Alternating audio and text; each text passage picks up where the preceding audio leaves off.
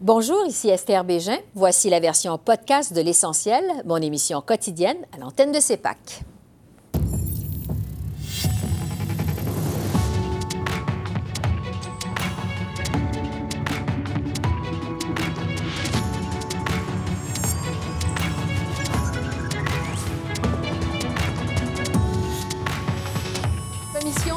D'urgence. Le ministre de la Justice voulait que la police intervienne rapidement. La journaliste Mylène Crête de la presse dresse le compte-rendu de la journée. Ingérence de la Chine dans les élections de 2019. Que savait le premier ministre Justin Trudeau? On en débat avec notre panel de députés. Il y a moins d'une semaine de la rentrée parlementaire à Québec, quels sont les défis du gouvernement Legault et des partis d'opposition? L'analyse du journaliste Louis Lacroix du réseau Cogeco.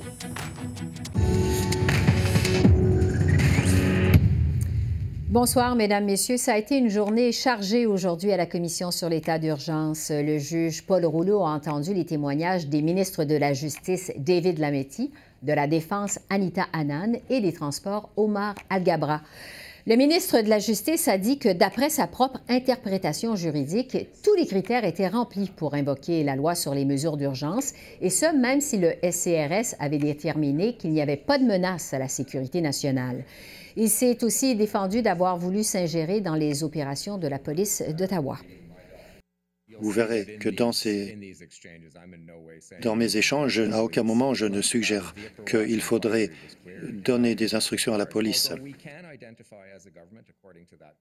Nous avons établi des priorités, mais on ne peut pas euh, prendre des décisions au niveau opérationnel pour les pouvoirs policiers.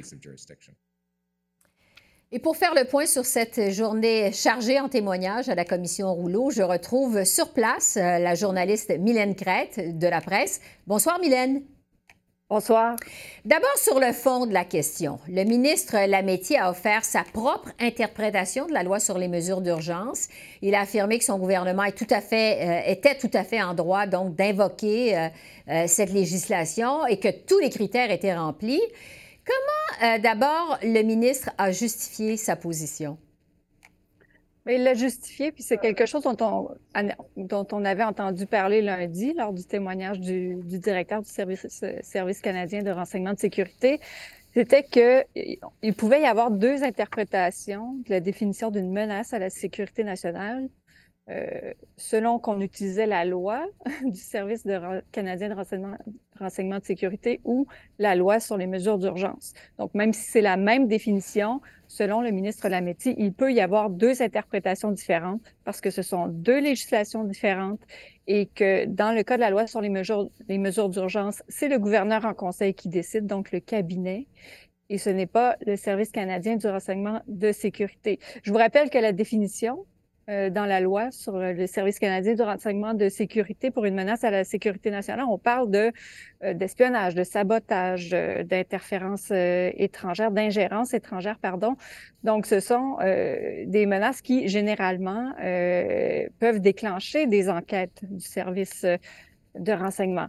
Et donc, lui, il a défendu cet argumentaire-là, mais euh, il n'a pas pu répondre à toutes les questions. Il n'a pas voulu parce qu'il a souvent évoqué euh, le secret professionnel comme procureur général euh, mm-hmm. pour éviter d'en dire plus sur les avis juridiques qu'il avait donnés à l'époque. Bon. Euh, dès le début du témoignage du ministre Lametti ce matin, on a pu voir l'échange suivant de messages textes, on va le voir à l'écran, entre M. Lametti et le ministre Marco Mendicino.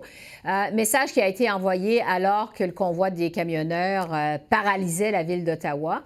Le ministre Mandicino écrit que les policiers ont déjà les pouvoirs nécessaires. M. Lametti répond, et je le cite, Je suis stupéfié par l'absence de plan euh, des policiers et il ajoute que le chef de police d'Ottawa, Peter Slowly, est incompétent. Alors, à quel point ça dévoile, Mylène, au grand jour, la relation, je dirais, dysfonctionnelle entre le gouvernement et la police d'Ottawa? Bien, oui, ça, ça, fait partie de la question parce que c'est la police d'Ottawa qui doit euh, gérer tout ce qui est tout ce qui a trait à la sécurité sur la rue Wellington. C'est une rue qui fait partie, la rue qui est du Parlement, là, qui fait partie de la ville d'Ottawa. Euh, mais toute la question euh, du procureur là-dessus était sur euh, l'ingérence politique dans les affaires policières là, durant le convoi de la liberté. Euh, donc, le ministre Lametti s'est défendu euh, d'avoir voulu faire de l'ingérence. il a dit bon qu'il était frustré par la situation, qu'il craignait pour sa sécurité parce que lui-même habitait au centre-ville d'Ottawa, qu'il avait dû se relocaliser temporairement euh, à Montréal, où il a également une résidence. Mm-hmm. Et donc, euh, il a dit qu'il exprimait plutôt sa frustration à l'égard de, de l'absence d'action de la part de la police durant la première fin de semaine du convoi de la liberté. Mm-hmm. Euh, il y a eu un autre message texte présenté aujourd'hui dans lequel le ministre Lametti écrit toujours au ministre Marco Mandicino, Tu dois faire bouger la police. Alors, c'est assez direct. Euh, comment le ministre Lametti a expliqué ce message-là? Est-ce qu'il a dû se défendre de faire de l'ingérence dans les affaires de la police? Oui, ben justement, j'en parlais un petit peu plus tôt. Euh, mais c'est sûr que c'était ça, euh, les questions du procureur de la commission. Mais le ministre a dit non. mon collègue Mendicino n'était pas en contact direct avec la police d'Ottawa. je n'ai pas moi-même donné d'ordre à la police. Je ne m'attendais pas à ce qu'il le fasse. C'était euh, une discussion privée entre deux collègues euh, et j'écris ça un peu sous le coup de l'émotion. Donc, c'est de la façon dont il s'est euh, défendu. Bon, il a rappelé aussi que bien que le gouvernement ne puisse pas donner d'ordre aux forces policières, il peut édicter des priorités. Mm-hmm. mais, mais tout ça fait partie des questions de la commission là, depuis plusieurs jours là, sur y a-t-il eu une ingérence politique là, dans la façon euh, dont on voulait diriger la police. Mais bon, M. Lametti, mm-hmm. là, euh, a plutôt parlé d'exaspération à ce moment. Oui, c'est ça.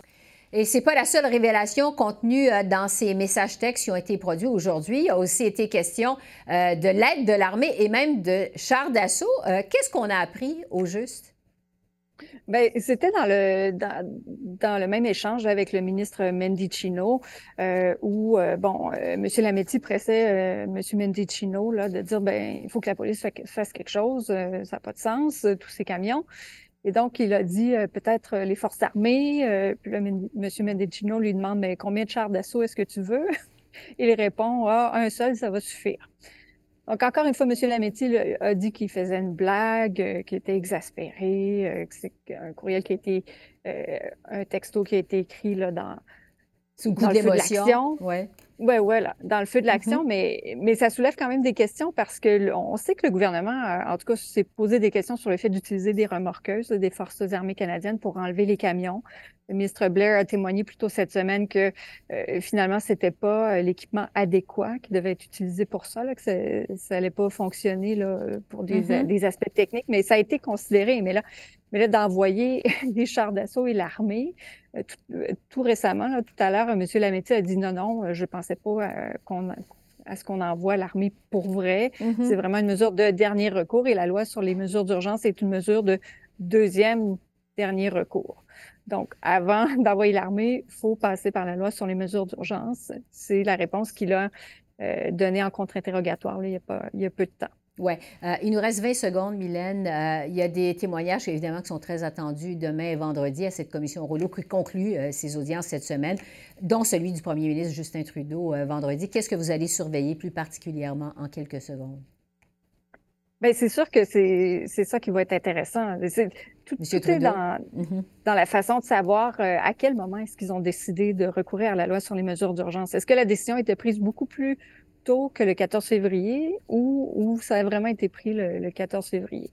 Alors moi, c'est ce que je vais surveiller. À suivre euh, donc encore pour deux jours. Mylène Crête, journaliste à la presse. Merci beaucoup. Merci de ce compte Merci, au revoir.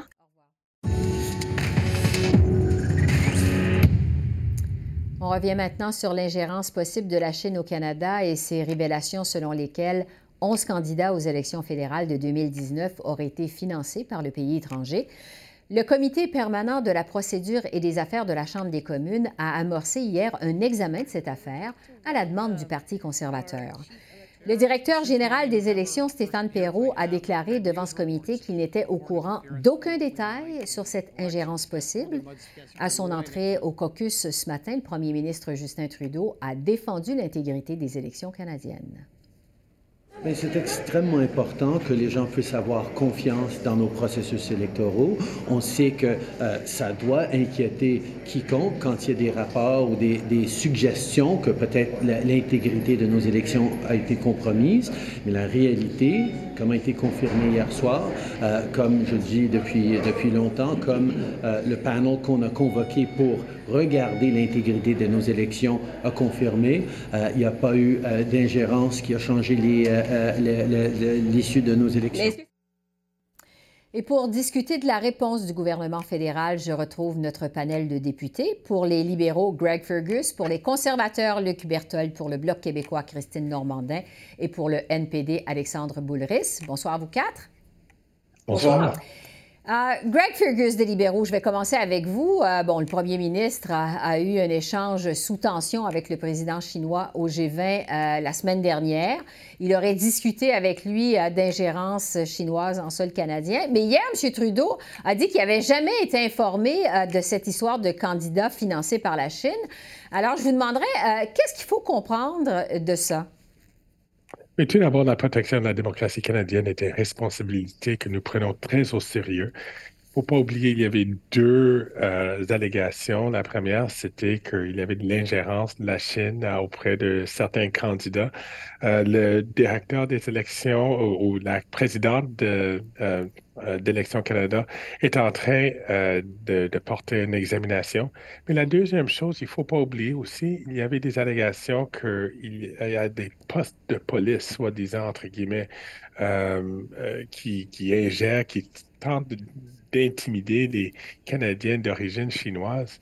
alors, je comprends très bien que le premier ministre a probablement eu une, une, préface sur la deuxième chose plutôt que la première, mais euh, peu importe, euh, la question reste tout entière.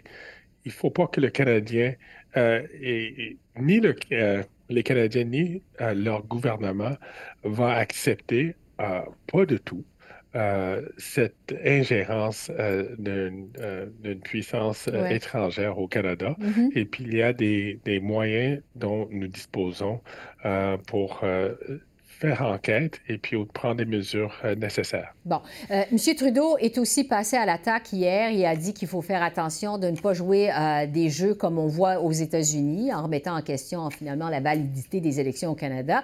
Euh, Luc Berthold des conservateurs, qu'est-ce que vous répondez à cette attaque de M. Trudeau?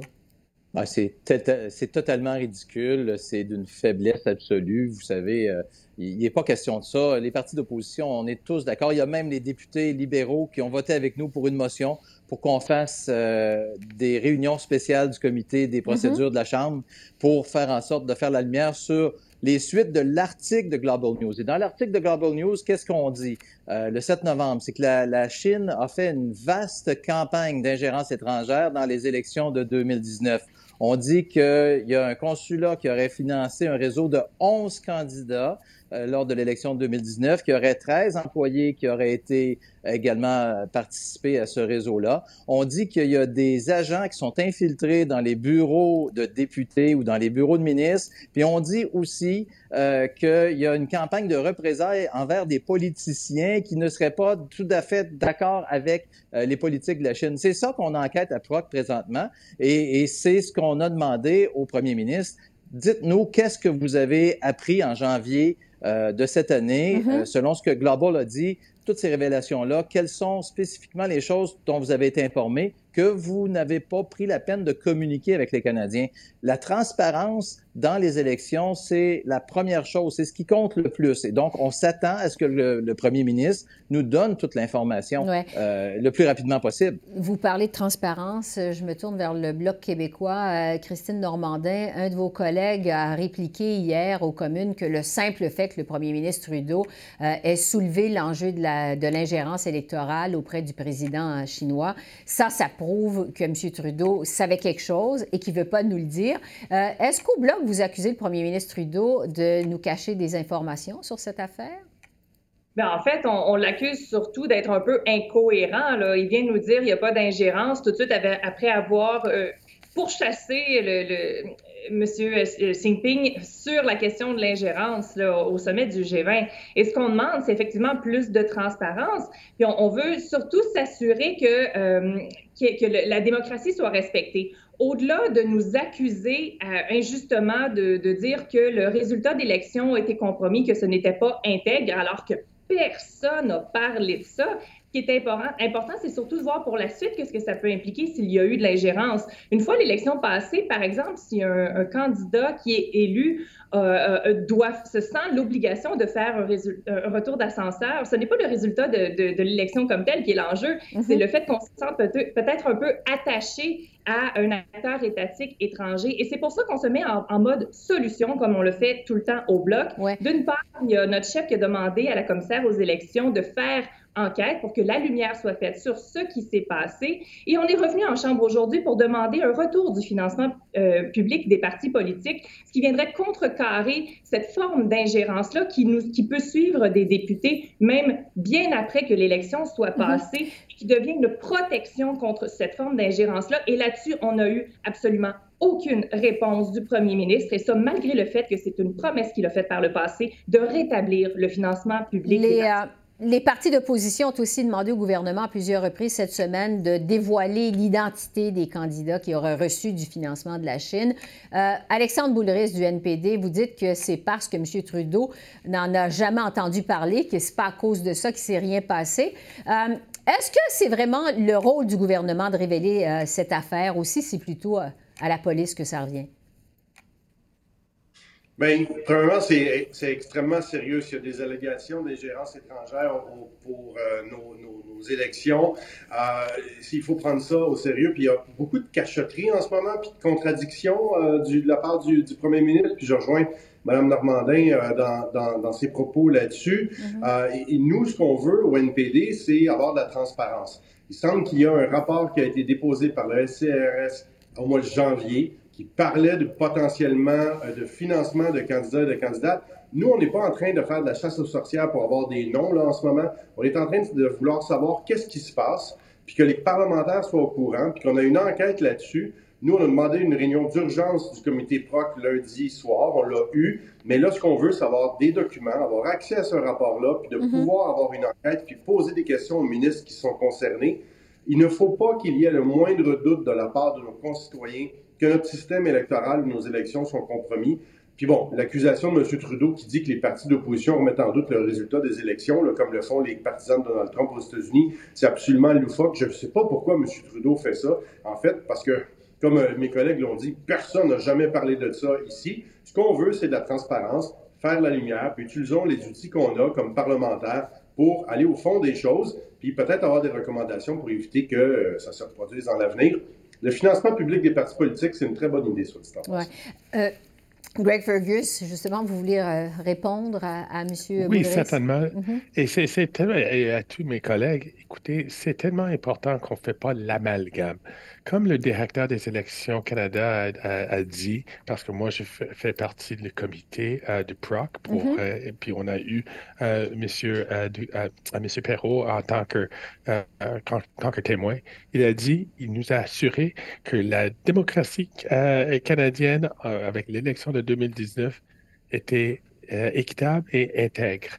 Alors, il n'y avait pas de question que un gouvernement en selon les allégations chinois, a, déjoué le processus démocratique au Canada. Alors, ça, mm-hmm. c'est la première chose. Deuxième chose. Il n'est pas allé aussi loin que ça. Tout ça, euh, tout ça a dit, c'est ça exactement ce qu'il avait dit en comité, Luc.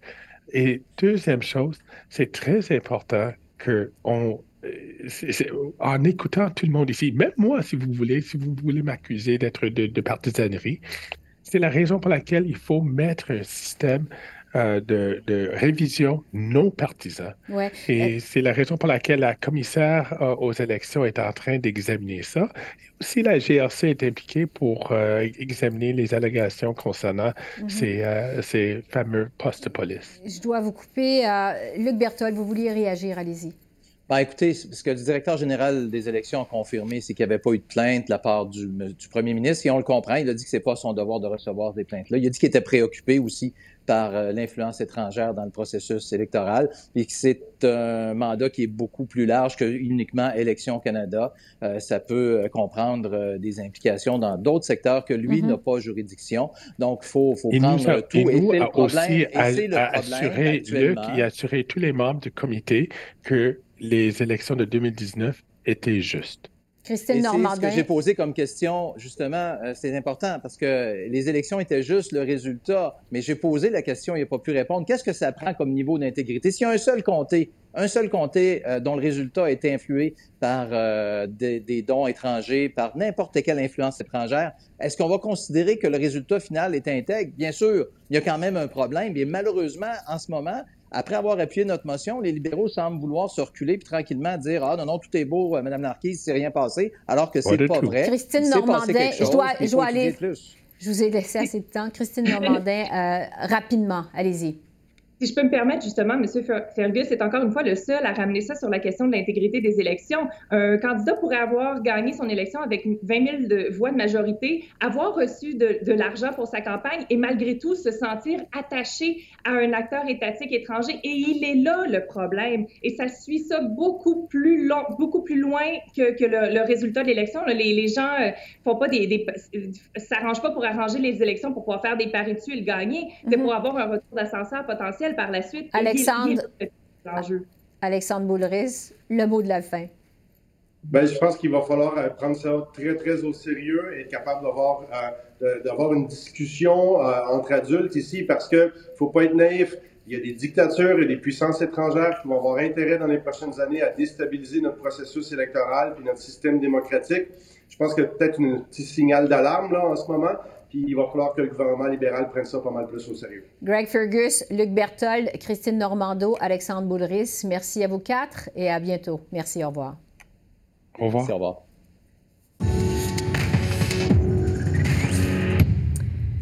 Au Québec, ce sera jour de rentrée parlementaire mardi prochain, deux mois après les élections générales du 3 octobre. Le gouvernement de la CAQ fait un retour en force avec 90 députés sur 125 à l'Assemblée nationale, mais aucun de la région de Montréal. Le Parti libéral, qui forme l'opposition officielle, traverse présentement une grave crise de leadership alors que les autres partis d'opposition tentent de négocier une meilleure reconnaissance au Parlement. Alors, pour parler des différents euh, défis qui s'annoncent du côté de Québec, je retrouve le journaliste Louis Lacroix, qui est correspondant parlementaire pour le réseau, euh, le réseau Cogeco. Bonsoir, Louis. Oui, bonjour. Bonsoir, Esther. On va commencer justement par les négociations sur le statut des partis euh, d'opposition à l'Assemblée nationale, statut qui, je le rappelle, détermine leur budget, leur temps de parole. On en est où exactement? Mais là, en fait, euh, on dit qu'il y a du progrès. On refuse maintenant de nous dire euh, à quel point, mais on sait que le Parti québécois est sans doute le parti qui, est le plus en demande. Ils ont seulement trois députés et euh, si euh, bon, on se fie à l'entente ou en fait à la proposition qui a été faite la semaine dernière, ils auraient quelque chose comme 5 du temps de parole. Alors, ça ne les satisfait pas. Donc, ils sont en train de, d'essayer d'augmenter ce temps de, de parole-là. On sait déjà que le chef, Paul Saint-Pierre Plamondon, va être reconnu, euh, va être reconnu comme chef, mais c'est le temps de parole de l'ensemble des députés, des trois députés qui fait défaut euh, selon le, le Parti québécois. Alors, on essaie de gagner des points cet aspect-là se négocie avec les partis d'opposition parce que euh, c'est les partis d'opposition qui déterminent justement euh, le temps de parole réparti euh, entre eux. Et évidemment, le Parti libéral est très, très satisfait parce qu'il a la, grande majorité du temps de parole. Mais là, pour l'instant, c'était toujours le statu quo aux dernières nouvelles. On me dit qu'il y a peut-être un peu de progrès, mais euh, évidemment, ça ne sera pas la satisfaction du Parti québécois, ça c'est ça. Oui. Pour ce qui est du Parti conservateur du Québec, il a quand même récolté 13% des voix lors de la dernière élection, mais n'a pas réussi à faire élire euh, de députés. Ce sera quoi le statut du Parti conservateur à l'Assemblée nationale? Bien, pour l'instant, il n'y a pas de statut. Euh, ce que demande Éric Duhem, c'est d'avoir des locaux, d'avoir un budget de, recherche. Pour l'instant, il n'y a pas eu euh, d'avancement à ce niveau-là. Mm-hmm. Euh, moi, ce qu'on me dit, c'est que les négociations se concentrent davantage autour euh, de, des trois partis, des, quatre partis, en fait, qui sont représentés à l'Assemblée nationale, les trois partis d'opposition. Pour l'instant, il n'y a, pas de, a pas de progrès là, pour, pour des troupes d'Éric Donc, c'est ça, des négociations avec Québec solidaire, Parti québécois, la CAQ et le Parti libéral. le gouvernement de la CAQ, donc, effectue un retour en force à l'Assemblée nationale. On sait que le premier ministre François Legault a consacré une bonne partie de son premier mandat à gérer la pandémie. Ce sera quoi les dossiers prioritaires du côté de Québec pour cette rentrée parlementaire?